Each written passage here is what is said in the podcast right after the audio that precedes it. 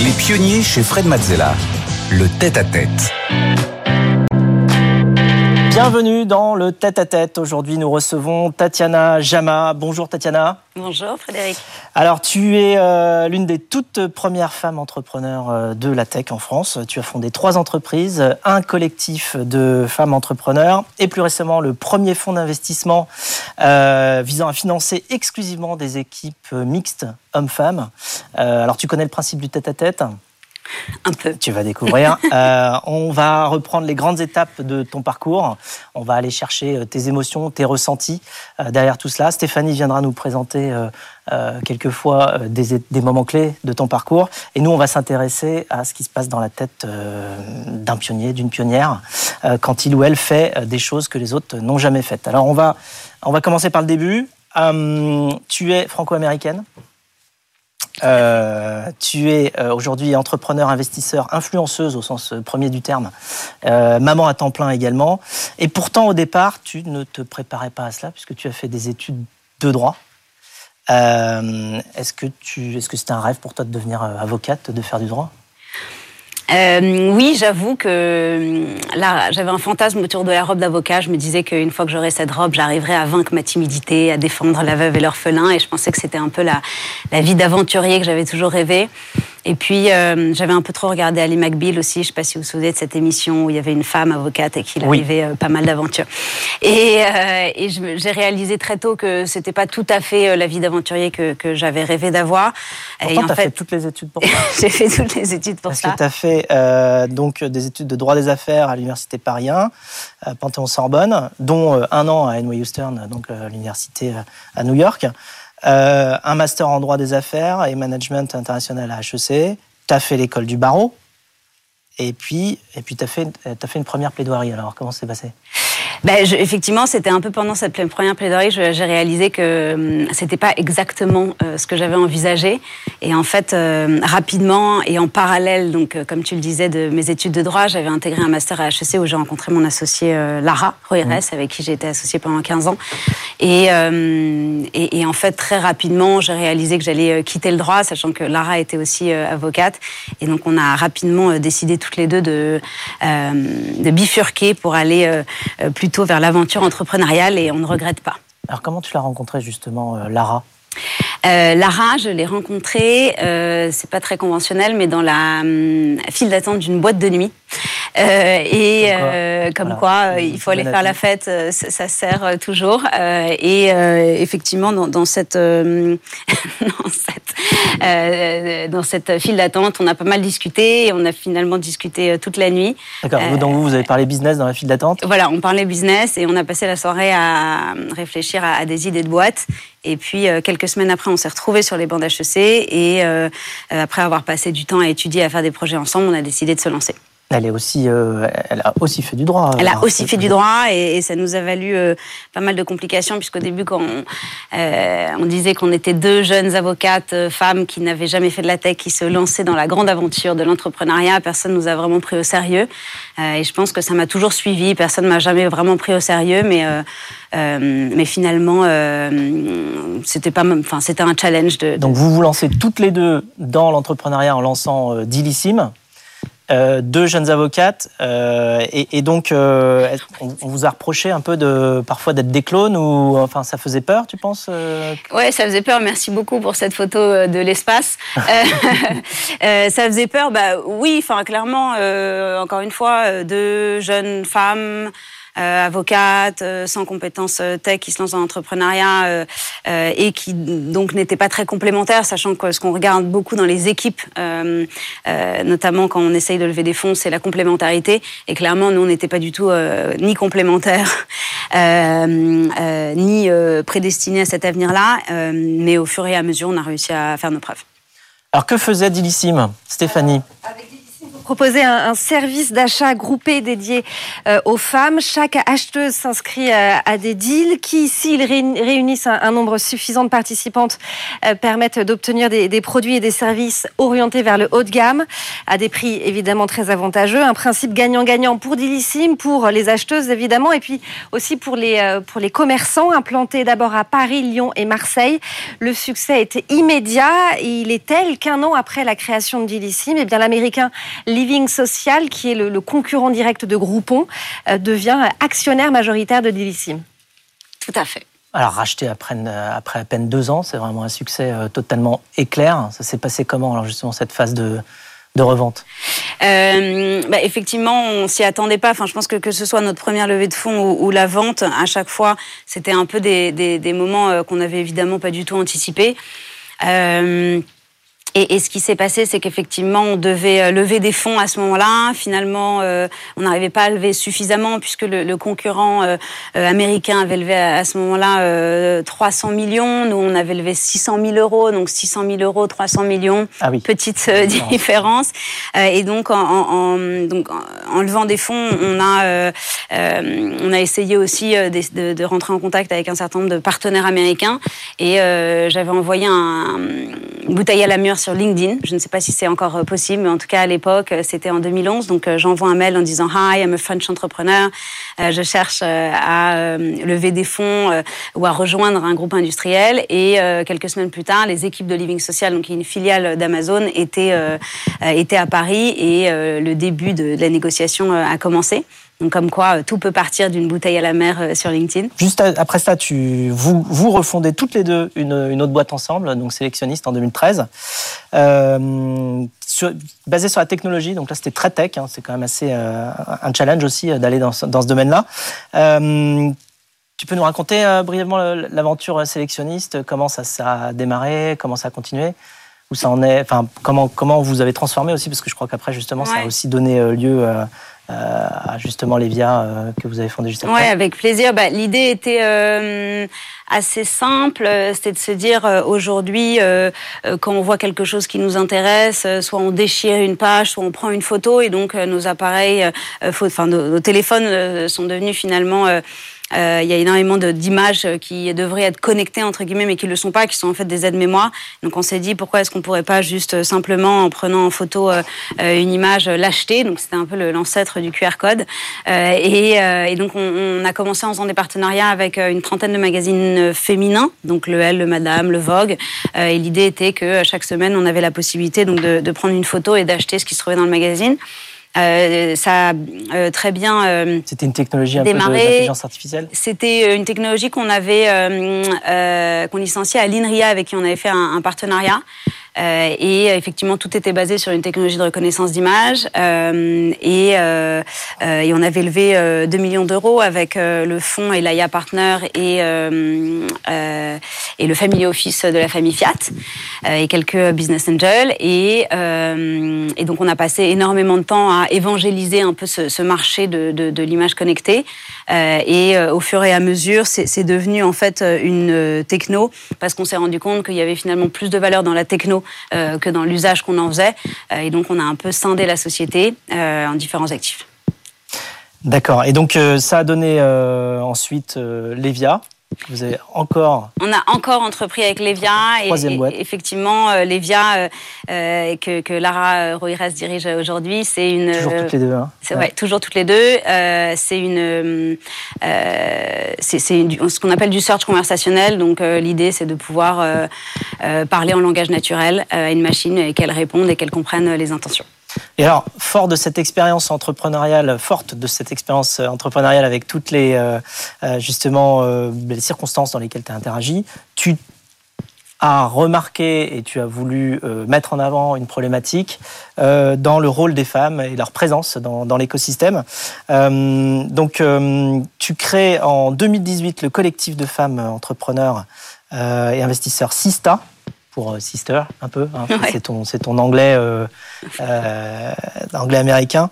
quelle est l'ampleur du problème? L'ampleur, tu, tu, il y a tout dans la question. le, le, bah, ce qui s'est passé, c'est que donc en 2018, je partageais les bureaux de Litchi, donc qui a été fondée par Céline Lazorte. et avec Céline, on discutait beaucoup puisqu'on avait commencé en 2008 toutes les deux, qu'on était en 2018 et qu'on a réalisé qu'en 10 ans, finalement, il n'y avait pas grand-chose qui avait bougé puisqu'on on posait un peu les mêmes questions absurdes autour de l'entrepreneuriat au féminin. Donc, on disait que les femmes manquaient d'audace, qu'il n'y en avait pas assez. On, demandait où étaient les femmes alors que nous on en voyait plein. Euh, on mettait en cause encore une fois leur ambition alors qu'on était entouré de femmes extrêmement ambitieuses. Et donc on, s'est il doit y avoir un problème qui est quand même un peu plus gros que le fameux manque d'audace. Et donc on s'est mis à compter avec une conviction forte qui était de compter les femmes pour que les femmes comptent. Et en comptant, donc tout simplement, euh, c'est assez faux que personne l'ait fait avant, euh, en allant sur des sites de venture capitalistes, en allant sur LinkedIn, on a réalisé qu'il y avait uniquement 2% du venture, donc de l'argent qui finance l'innovation, qui était allé à des femmes entrepreneurs sur les dix dernières années. 2%. Voilà. Et donc, quand on a vu le 2%, on s'est dit euh, qu'il y avait quelque chose. Euh, c'est moins qu'un pourboire. Euh, évidemment qu'il y a énormément de problèmes autour de la mixité en entreprise, mais qui a été quand même régulé. Et quand on parle de l'entrepreneuriat, nous, ça a vraiment été un choc parce que c'était finalement pour nous une façon de, de construire un, un, monde un peu nouveau. en tout cas, c'était la promesse. Et quand on a vu ces chiffres, on s'est dit qu'il y avait évidemment un problème qui était beaucoup plus important et qu'il fallait qu'on essaye de l'adresser, notamment du fait qu'on avait un réseau et que on avait la la possibilité d'agir à ce niveau-là. Et l'adresser avec l'humour, hein, justement, puisque ce que vous avez fait, c'est que vous avez commencé par faire une campagne euh, indiquant et si j'étais euh, une femme ou si j'étais un homme, euh, eh bien, euh, quelles seraient mes chances de lever des fonds? Donc, vous êtes parti sur cette thématique-là, hein, justement, en prenant euh, des gens qui, alors des hommes qui avaient levé des fonds. Ah ben voilà, donc du coup, moi aussi, j'avais participé à cette campagne. Là, on voit Cédric euh, Est-ce que pour lever des fonds, il faut être un homme ou devenir un homme? Donc là, on a, on a Fleur Pellerin en homme et en femme. on a Laura Medji en, en, homme et en femme également. Et voilà, Céline Nazar. Donc, tu, tu, tu as pris, enfin, vous avez pris plein de personnes emblématiques quelque part de l'écosystème euh, tech euh, pour faire une campagne un peu humoristique euh, en posant la question est-ce qu'en homme on aurait plus de chances de lever des fonds qu'en femme? Ouais. Bah, L'idée c'est que effectivement. On le fait souvent. Enfin, je pense que les deux piliers aujourd'hui et depuis toujours de Sista, c'est euh, la data, parce qu'encore une fois, en fonction de euh, euh culturellement d'où on vient, euh, il y a des différences qui sont assez incroyables sur la vie autour de l'égalité homme-femme. Et donc, en, étant très orienté data, ben, finalement, on arrive à, effacer un peu le bruit. et le deuxième pilier, c'est l'humour, parce que les chiffres sont tellement catastrophiques que si on s'amuse pas un peu, franchement, on va pas aller loin. Effectivement, c'est quelque chose qui revient souvent. Donc, euh, cette campagne a été la première, mais on en a fait d'autres et on va en faire d'autres. Justement, vous avez fait une autre campagne qui a pas mal marché, je crois, Stéphanie. Hein, pour dénoncer là encore la différence de traitement euh, entre les femmes dirigeantes et les hommes dans les médias, vous tournez une vidéo qui fait le buzz intitulée Si on posait les mêmes questions aux femmes qu'aux hommes pour dénoncer les interviews genrées. Huit grands patrons sont interrogés, dont euh, Xavier Niel, Nicolas Hieronymus ou encore euh, Fred, avec des questions telles que comment gérez-vous le syndrome de l'imposteur? ou encore c'est quoi votre morning routine, ce qui nous vaut une, une réponse très gêné de Fred. On regarde. Vous n'êtes pas stressé Non. Si. Si? Ça va bien se passer. Hein. J'espère. Très beau costume. Ah, je vous remercie. Vous êtes très beau.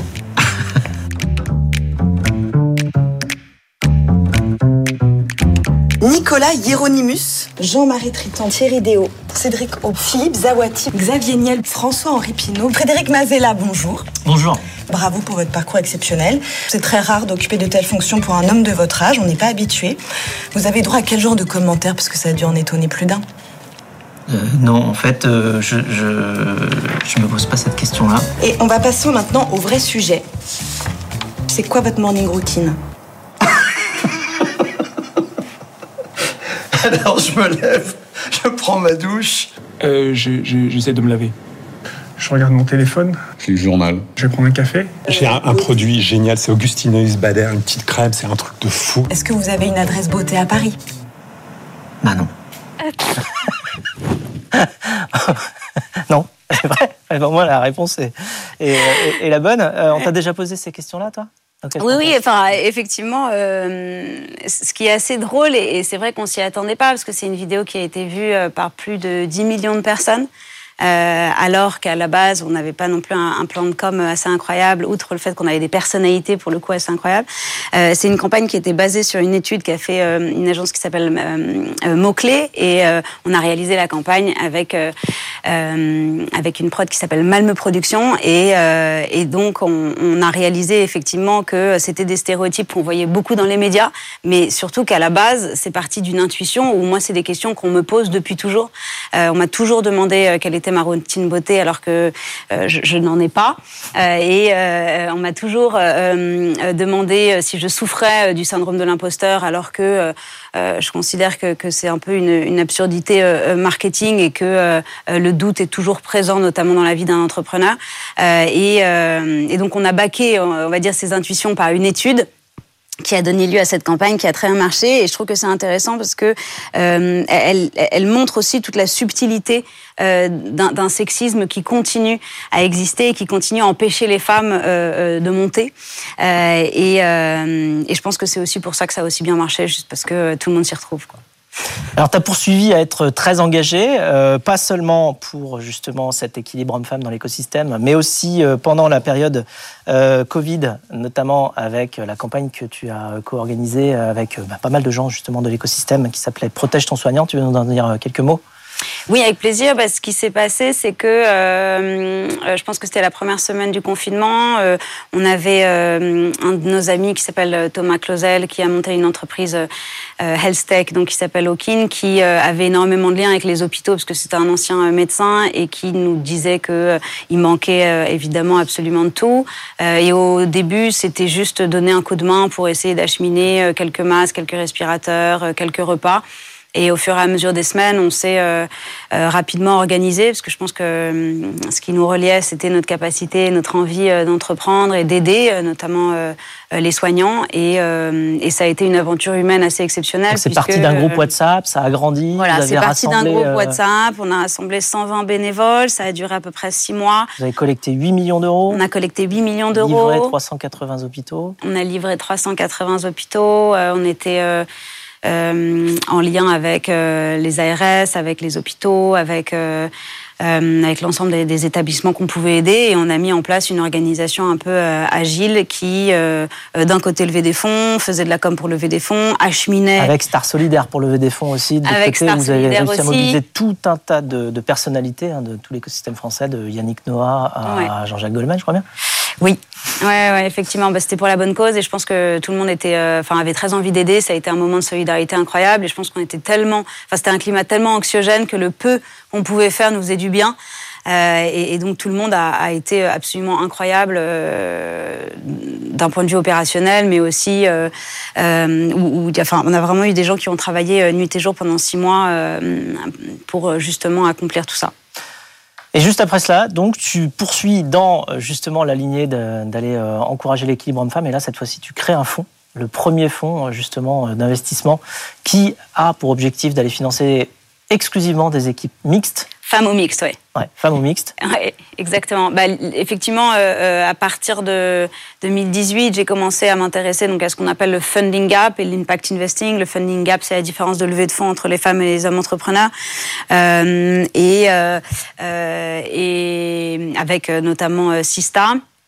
Et euh, au bout d'un moment, euh, euh, la passion euh, a un peu grandi et j'ai réalisé en janvier dernier que j'avais très envie d'aller un, un, pas plus loin et de lancer un fonds d'investissement dédié au sujet. Et, et, je pense que du fait que je suis entrepreneur, euh, au bout d'un certain temps, à dire il faut absolument euh, investir dans des femmes. Euh, J'investissais aussi pas mal dans des femmes en tant que business angel. Je me suis dit qu'il fallait professionnaliser tout ça. Et donc, euh, j'ai lancé à partir de janvier avec euh, la société 50 Partners et Jérôme Mazurel un fonds d'investissement qui s'appelle le Sistafen, qui a pour ambition de lever 100 millions d'euros pour financer les équipes femmes ou les équipes paritaires. et on a aujourd'hui fait un premier closing. Donc, euh, à 30 millions avec euh, énormément d'entrepreneurs euh, de la tech, euh, la Française des Jeux, la BNP et L'Oréal. Euh, et on continue sur notre lancée pour essayer d'atteindre cet objectif de 100 millions. Et alors, on a une question surprise pour toi de quelqu'un que tu apprécies euh, beaucoup. Aïe, aïe, aïe. C'est parti. Bonjour Tatiana, c'est Cédric. J'espère que tu vas bien. Écoute, j'ai une question assez euh, personnelle pour toi. Tu as déjà fait euh, trois boîtes Tu as créé une boîte, puis tu l'as revendue. Tu as recréé une boîte, puis tu l'as revendue, puis tu as recréé une boîte.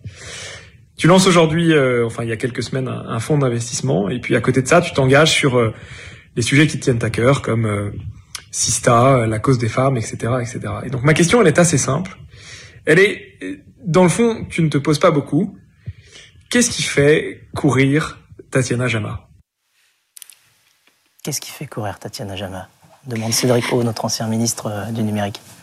Euh, Enfin, un mot juste sur euh, Cédric, je me permets, parce que euh, je pense qu'on n'aurait pas pu, enfin, Sista n'aurait pas pu avoir l'ampleur que Sista aujourd'hui sans finalement un engagement très fort de la part du gouvernement.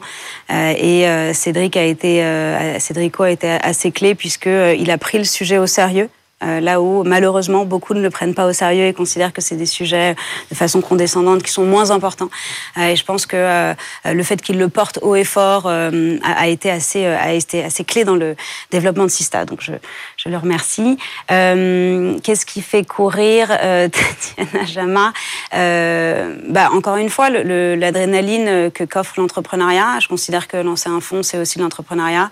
Euh, c'est assez extraordinaire de se lever tous les matins, euh, de travailler avec les gens euh, qu'on a choisis, d'être au cœur d'une actualité tech que, je trouve passionnante, et puis surtout de se dire qu'on peut avoir un impact. Et si dans cinq ans, j'ai levé un des plus gros fonds euh, euh Genderlens, donc euh, focus euh, sur les femmes entrepreneurs qui surperforment et que j'ai réussi à prouver que c'était non seulement un investissement rentable, mais que c'est un investissement encore plus rentable que d'investir dans des équipes 100% masculines.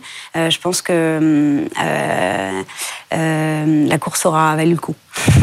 Bon alors, et pour tout cela, et pour aussi euh, t'encourager à continuer, tu as reçu euh, l'Ordre national du mérite, justement, euh, de la part de en fait, Il faudrait un, canapé de psychanalyse ici. Ah non, il n'y a pas de canapé là. Ici, c'est quand même, tu vois. donc, on te voit ici avec le drapeau français. C'est à Bercy, je crois. Ouais. lors de la remise de. Je suis très fière, c'est une très jolie photo. Ouais. Bah, je, je, Ça représente quoi pour toi? Euh, c'est assez étonnant parce que je me suis rendu compte le jour J euh, que euh, que ça représentait beaucoup. J'ai été incroyablement émue de cette reconnaissance parce que mes quatre grands-parents ne sont pas français. ma mère est cubaine-américaine et même si j'ai grandi en France, j'ai toujours un peu cru que, que j'étais de passage. Et c'est vrai que cette médaille finalement euh, m'inscrit, je pense, dans, dans, le long terme, euh, moi, mon mari, ma famille. Euh, et, et c'était pour moi une, une, belle reconnaissance, mais surtout un encouragement à continuer, à continuer avec le fonds et puis à continuer aussi un certain nombre d'engagements. Je suis entre le public et le privé et je suis ravie de cette place et, et d'arriver à faire en sorte que cet écosystème soit, un peu plus ouvert, quelque chose qui me tient à cœur. Donc, euh... un message pour les entrepreneurs et les entrepreneurs euh, qui nous suivent? Bah, c'est une des plus belles euh, aventures euh, qui existent. Donc, si vous hésitez, posent la question d'essayer, tu leur dis quoi? Bah, Qu'il faut absolument le faire parce que, encore une fois, c'est un métier assez exceptionnel où euh, notamment dans les dix prochaines années, il y a énormément de choses à faire, qu'on a énormément de défis à relever, qu'à mon avis, c'est plus facile de les relever en étant entrepreneur euh, qu'ailleurs. Alors pour conclure, j'ai une question inattendue, puisque tu m'avais demandé quelle était ma routine beauté hein, le matin. J'ai une question pour toi. Tu fais combien de pompes chaque matin? Euh, je, tiens à dire que tu es plus maquillée que moi. Donc en termes de routine, en termes de routine beauté, on peut dire que j'en ai. Euh, j'aimerais, on devrait faire une photo de ta salle de bain, à mon avis. Euh, on, verra qui a le, plus de crème ou de produits. et donc les pompes, je ne fais pas de pompes. J'essaye de faire un peu de, yoga, mais je ne fais pas de pompes. Mais, mais, mais peut-être que je devrais en faire un peu plus. Merci beaucoup, Tatiana. Merci, Frédéric. Et quant à nous, on se retrouve juste après pour la séquence du pitch. Les pionniers chez Fred Mazzella sur BFM Business.